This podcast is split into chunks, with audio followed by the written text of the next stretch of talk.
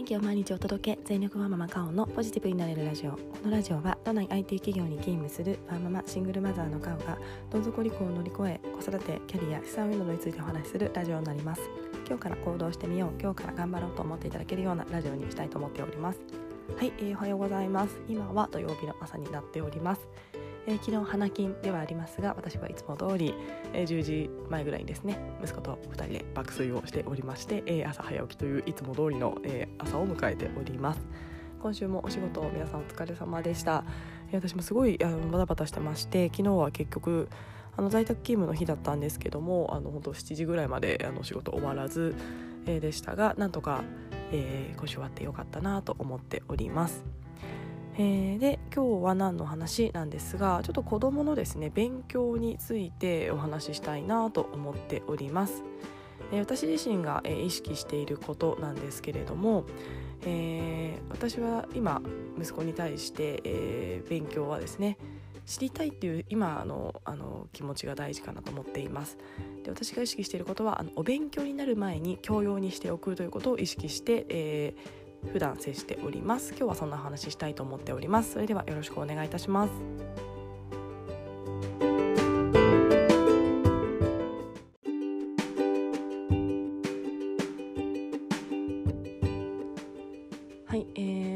ッドキャストはですねお子さんお持ちの方があの聞いてくださっている方多いかなと思いますが皆さんあのお子さんの勉強や、えー、あとは地域ですね、えー、どのようにお考えでいらっしゃいますでしょうか。おそらくいろんなことをやっている方も多いのかななんて思っております、えー、私自身はですね、えー、いろいろやっぱり昔からですねあのまあ、分かりやすい表現で言うと頭のいい子に育てたいと思っておりまして、えー、じゃあその頭のいい子って何っていうところが、えー、子育てをする上ですごくあの頭のいい定義が変わってきました最初はですねそんな何も考えてませんでしたので、まあ、それこそですねまあいい学校に行ってみたいなことを頭のいい、まあ、学校の勉強ができることを頭がいいと、えー、していたような気がしております。えただですねいろんなあの本を読んだりあのこれからの時代を考えていく上では頭の良さって何かと考えた時にですね、えー、元リクルートのあの藤原和弘さんの本私すごく好きでよく読むんですけども、えー、藤原さんがおっしゃっておりましたこれからの時代は情報編集力が大事。今までの時代は情報処理力が、えー、必要とされていた時代だったけどもこれからは情報編集力が大事というような、えー、本がどこかにどこかの本に書いてありましてそれすごくあの心に残っております。いわゆる情報処理処理力っていうのは、まあ、暗記力というかただ、えー、与えられたものを覚えて、えー、処理する、えーまあ、例えば算数とか数学であればいろんな、え、公式を覚えてそれを処理するだったりとかあとはまあ歴史なんかも、まあ、基本覚えるものですよね、まあ、そういったものの力が強い子が、あのまあ、重宝されていた日本だったけれどもこれから情報編集力ということで、えー答えのないものに対して向かってどう答えを導き出していくかだったりとかあとはいろいろな人と、えー、協業、まあ、つながってつながりを持って、えーまあ、その課題をどう解決していくかとか、えーまあ、そもそもその課題を発見する力とかこうこうこうした方がいいんじゃないかみたいな力とかですね、まあ、やっぱりこう自分の頭で考えることとか正解のないものに立ち向かっていく、えー、力が必要かなと思っておりますそういったものが、えーと、すごく大事な世の中になっているなと私自身も感じています。えー、私自身はあの日本教育の申し子だと思っておりまして、え 自分の頭で考えるのすごい弱いんですよね。答えがあるものは、えー、まだですねいいんですけども答えがないものに、えー、向かう時なので本当仕事ですね仕事で何か明確な答えが決まっていてそれに向かって処理をするのはまあそれなりに得意なんですけどもやっぱりこう何も決まっていない状態からじゃあ今からこここの今のこの問題の中から課題を設定してじゃあその課題を解決するためにどんな施策を打ってみたいなのはですね結構弱かったりします。まあ、これはですね私自身がやっぱりあの30数年前30年前ぐらいに受けた、えー、教育がですねあの教育のせいにしちゃいますけど、えー、ザ日本教育でかつ私ずあの全部公立で受けてるのもありますし特にその自分の頭で考えるなんて言われないで育ってきましたので、えー、私ができないのは教育のせいだということにしてしまいます。はいえー、ちょっと他力にしちゃいます。えーまあ、ただですねあのそれじゃあこの彼の時代あの生きていけないということを私自身すごく身に実感しておりますので、えー、少しずつですね仕事でもあの答えのないものを、えー、トライするような機会っていうのを上司と話をして、えー、一緒に模索してみたいな機会をいただいてなんとか思考力をつけようと私自身思っております。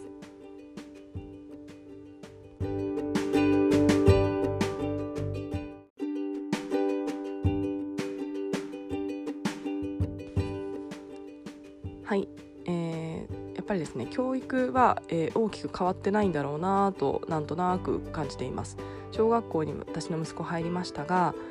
全然私の時代とほとんど変わってないんですよね、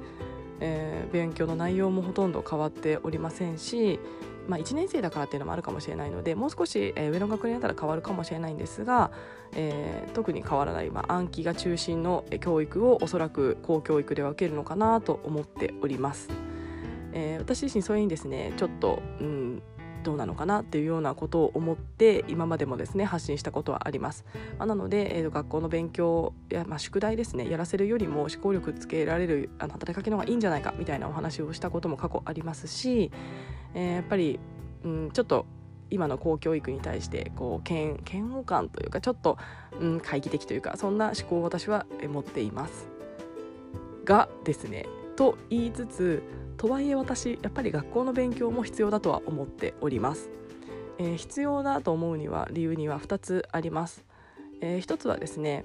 えー、やっぱり今の日本社会学歴社会っていうのはえー、多少やっぱりあるとは思これからも続くと思っています。もちろん学歴が全てではありません。ただ、えー、私の経験上ですね学歴が高い、えー、学校の方が面白い人の方が多いなと思っております。まあ、これはですね私が生きてきた世界でしかないのでどうしてもあの狭い世界でありますし学歴だけじゃないっていうのを分かりつつの発言なことはご容赦いただければと思っております。私はすごいあの田舎でですねあの大学進学率があそこどれぐらいだ？2割ぐらいのあのエリアに生まれ育ってましてもともと大学なんていう子なんて思ってませんでしたし、えー、本当に閉鎖的なところで生まれておりました。えー、でですね周りはの会話はですね、えー、近所の誰誰々がああだったとか、えー、芸能人の、えー、誰々がこうしただとか、えー、今の総理はダメだとかですね仕事がないとか収入が少ないとかですねなんかもう愚痴が多いんですよね。実家とか地元に帰るとちょっとなえます、えー、会話の内容がちょっと浅すぎてですねすっごいこう、うん、いい気分じゃありません。えー、そんなところに生まれていたので、えーまあ、今の職場とかはですねすごい学歴が高い人が多い会社なんですけども、まあ、別に今の職場がどうこうではなくてですねだったりあとはやっぱり大学の友達だったりとか、えーまあ、すごい大学私もすごいとこ行ってるわけではないんですけども、まあ、大学だったりとか、えー、あとはまあ前職だったりとかですねやっぱりある程度学学がある人というかと会話してる方がですねすごい楽しいんですよね。えー、なのでこれは本当確率論の話でやっぱり、えー、ただですね学歴が高いところだだからいい人ばっかりだかというと全然そうじゃなくてあの嫌なやつもいますし全然面白くない人もいるので本当に確率論です。確率論でいくとやっぱりある程度学歴が高いところの方が面白い人がいるなっていうのは私は実感として持っております。えー、なのでやっぱりある程度ですね、えーまあ、これからの時代変わっていくと思いますがただですねきっとこれはまあ予想ですけどもこれから学歴が高い学校っていうのがそれこそ思考力だったりとかそういったもので受験が変わる可能性もありますのでそうなるとその思考力で、えー、まあ仕切りというかあの点数化されてそれが高い人が集まる学校になる可能性というのを考えるとやっぱりですねある程度あの学歴が高いところに、えー、行くっていうのは私はやらせてあげたいなと思っております。やっぱりですねあのある程度一定層レベルを合わせた、えー、環境の方が子どもというか人は伸びるというのを、えー、思っております。えーまあ、公立と私立の差って多分そこもあると思っていて、まあ、私立ってある程度ですね、えー、学歴間違えました頭脳のレベルみたいなところが、えー、ある程度揃ってる子がいるから、えー、伸びていくんだろうなと、まあ、特に小学校の、えー、私立と公立の差はそこら辺かなと思っています。まあ、公立はですねいろんな子がいて、えー、いろんな学力の子もいればいろんな家庭環境の子もいてっていうような、まあ、多様性が身につくというところがメリットだと思いますが、えー、学力を伸ばすという意味ではやっぱりある程度、えーまあ、同一だったり、えー、知識レベルが一緒の子たちが集まった方が伸びるのだろうなというようなメリットもあると思っています。えーなのでですね、まあ、ちょっと話を戻すと、えー、もちろん学歴は必要ないとも言われてますが学歴が高いところに、えー、私が生かしたい理由としては、えー、ある程度一定層の、えレベルを揃えたところで、えそのレベルが高いところに、え身を置いた方が子どもとしてはですねいろんな知識が吸収できたりいろんな考えが吸収できて伸びていくんじゃないかなと私自身は思っております。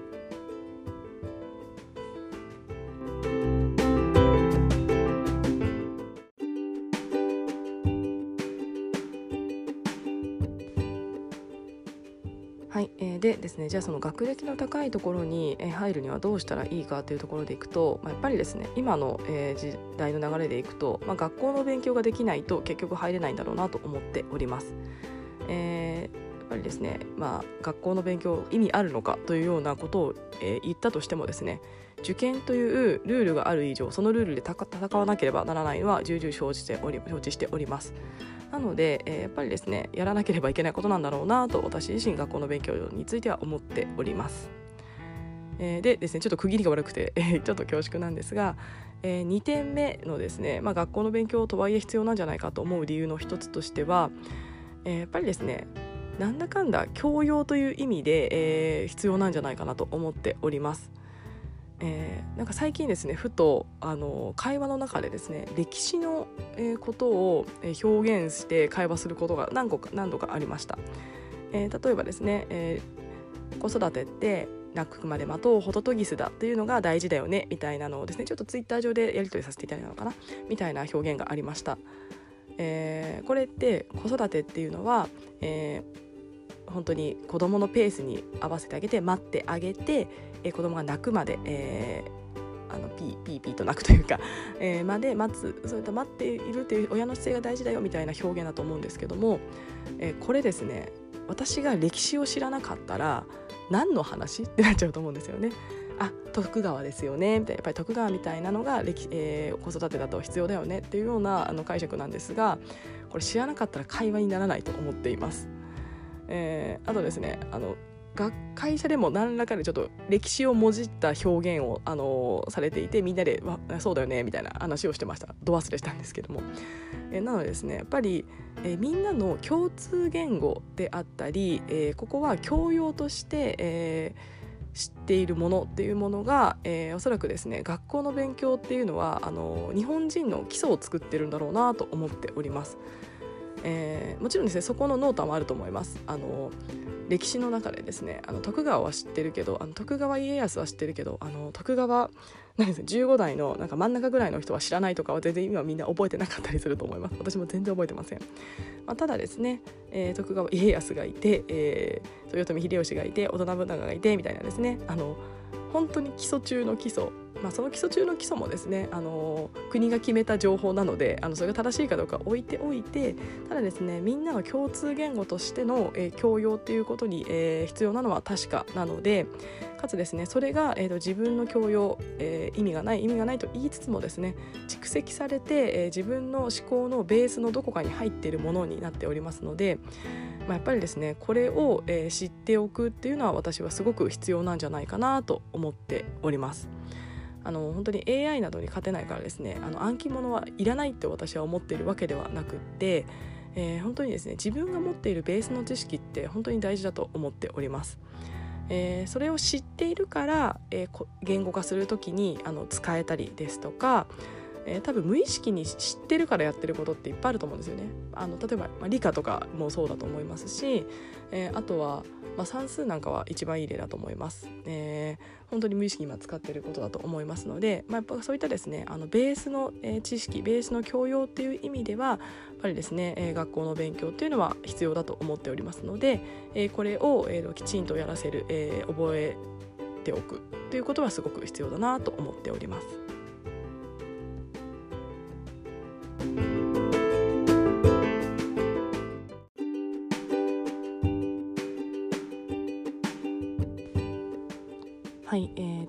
ですねそんな、勉強がなんだかんだ必要だなと思っているんですが私自身のあの体験になりますが勉強苦痛だったんですよね。えー、ただ私は大学に、えー、受験という目的があったのでなんとか頑張れて、えー、かつその目,、え目的がですね本当にあの強い思いだったので、え、なんとかあのやれやりきれましたがただすごい苦痛だったんですよね。あの日本史私すっごい嫌いで日本史専攻だったんですけどももう興味はないわ漢字ばっかりだわで全然覚えられなくて、えすっごい頑張ったのにセンター試験全然良くなかったっていう記憶があります。はいえー、でまあそんなことからですね思ってるんですけどもあの思ったことなんですけども私はですねお勉強だったから本当に苦痛だったなと思っています。えー、なのでですね私が今思っているのはえー、今のうちからですね、えー、教養にしておこうと思っております。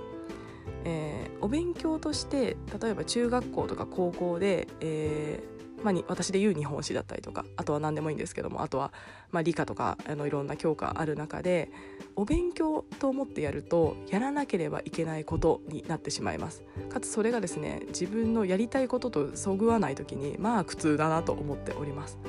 えー、なので私はですね今のうちからそれを教養として自分の知識のベースに、えー、させてあげたいと思ってまして教養にしておけばまあ、知ってることというか知識になりますので、まあ、中学校とか高校になって勉強する時にもああこれあれねみたいなまああれっていう何か知識のベースがあった上であそれがこうなってこうなるのねみたいな前提のベースだけは今のうちに作ってあげたいなと思っております。えー、私はですねやっぱり思考力がすごく大事だと思っておりましてこういった思考力を伸ばすような、あの取り組みだったり時間というものに、えー、やっぱり中学校高校ぐらいになったらですね取り組んでほしいと思ってますのでこのお勉強いわゆる暗記物のお勉強に関しては、えー、本当に効率的にあの短い時間でできるように今のうちからですね教養を増やしておいてあげることで、えー、多感な時期っていうのは好きなことに没頭させてあげたいななんて思っております。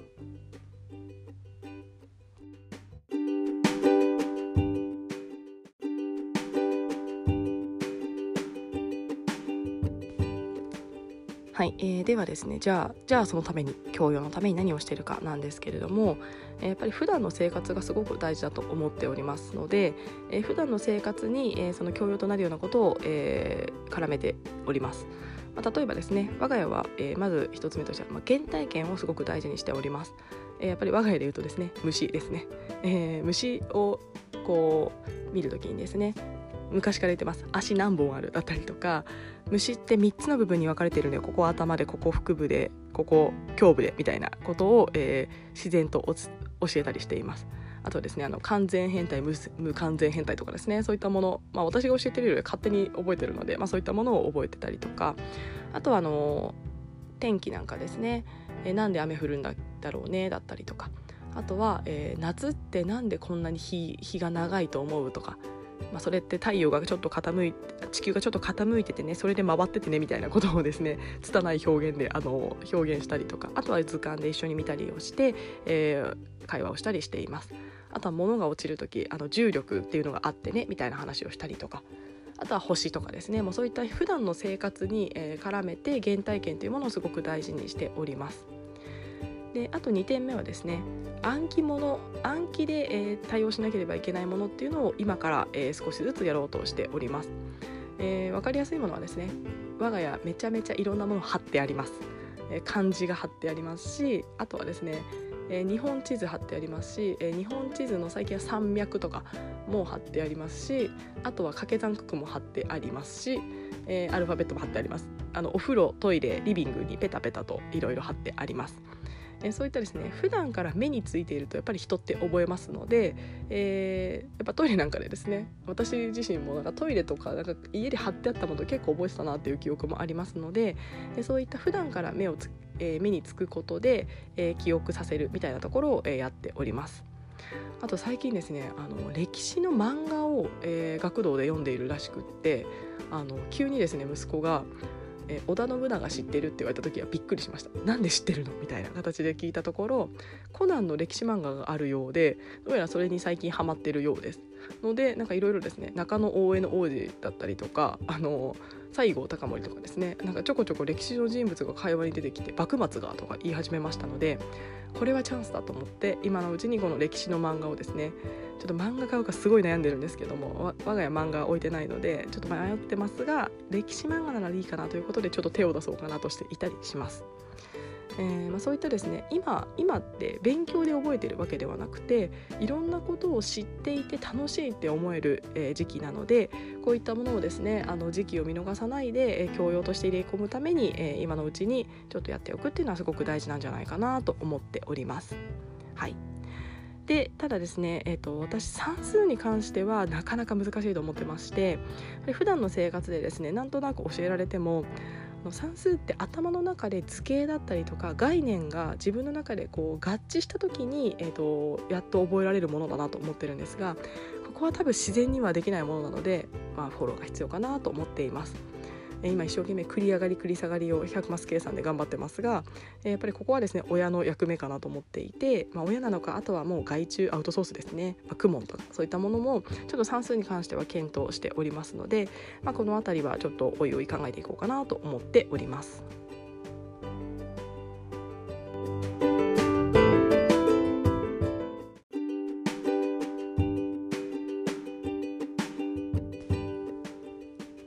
はい、えー、今日はですね我が家の、えー、取り組みを中心にですね、えー、お勉強になる前に教養にしておきたいというようなお話をさせていただきました。えー、どなたかのちょっとでも参考になれば嬉しいなと思っております。はい、えー、では今日も、えー、今日は土曜日ですねなんかすごい雨なので、えー、外に行けないので、えー、ちょっと家でゆっくり過ごしたいなと思っておりますはい、えー、それでは、えー、今日も聞いてくださいましてありがとうございました